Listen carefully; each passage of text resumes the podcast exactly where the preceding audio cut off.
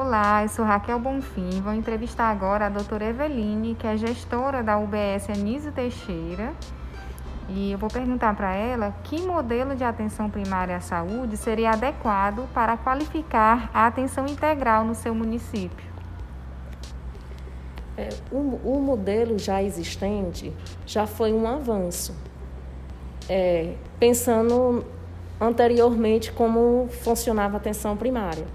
Hoje nós avançamos porque central, é, descentralizou dentro da atenção primária, é a porta de entrada do SUS, onde a gente faz várias ramificações, onde vai para os outros serviços serem encaminhados para outros serviços e que anteriormente a gente não tinha esse acesso. Já melhorou, não é um acesso pleno por conta da, da população do município, que é imenso, e fornecedores, prestadores de serviços, é, com, compatível com a, com a população, ainda se torna insuficiente, gerando fila de espera, gerando é, retardo no tratamento, no acompanhamento, no andamento do, da saúde do paciente. E o que a senhora entende por atenção primária? Quais são os desafios e quais as principais conquistas? Né? Já falou um pouco sobre isso, mas algo mais a acrescentar? Em relação é, a, da atenção primária, é um conjunto né, que veio pra, de ações onde se está centralizado no, no, no bem-estar do paciente no que, no que concerne é, é, promoção, prevenção, recuperação, reabilitação. É um contexto amplo quando se fala em atenção primária, quando a gente foca o sujeito paciente. É, é bem amplo. É, é um, todos os eixos, todos os eixos, né? Para ser abordado o paciente. É desde, é desde a prevenção até a reabilitação.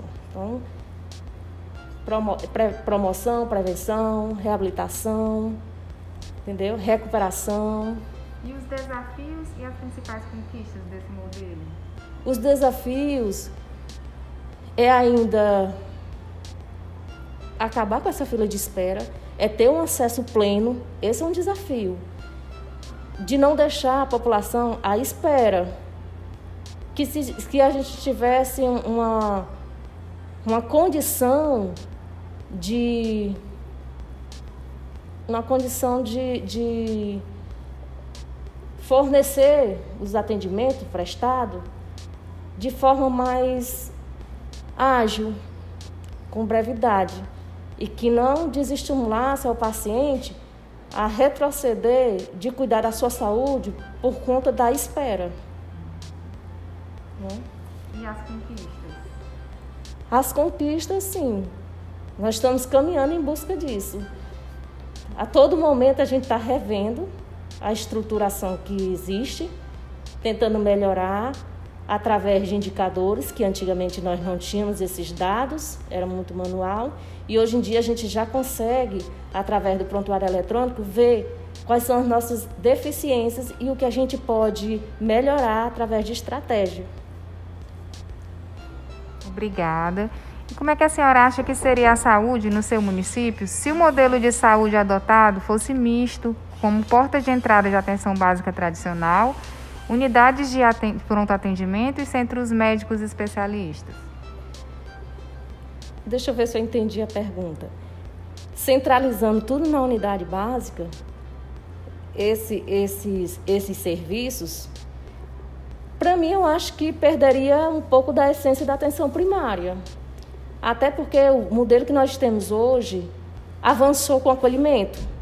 Já se perde um pouco da essência da, da atenção primária, porque onde as pessoas poderiam estar né, centrada nos programas, na prevenção, teve, teve uma, de, de certa forma, teve uma melhoria no acolhimento, porque é um atendimento próximo, ao, é, dentro do território, próximo à população, mas, consequentemente, é, suprimiu assim mais tempo para que o paciente, para que o, o profissional trabalhasse de forma mais ampliada com o paciente em relação a, a aos programas, justamente em prevenção, porque onde se coloca, quando se está dentro de um acolhimento, você está tratando as agudas, as, as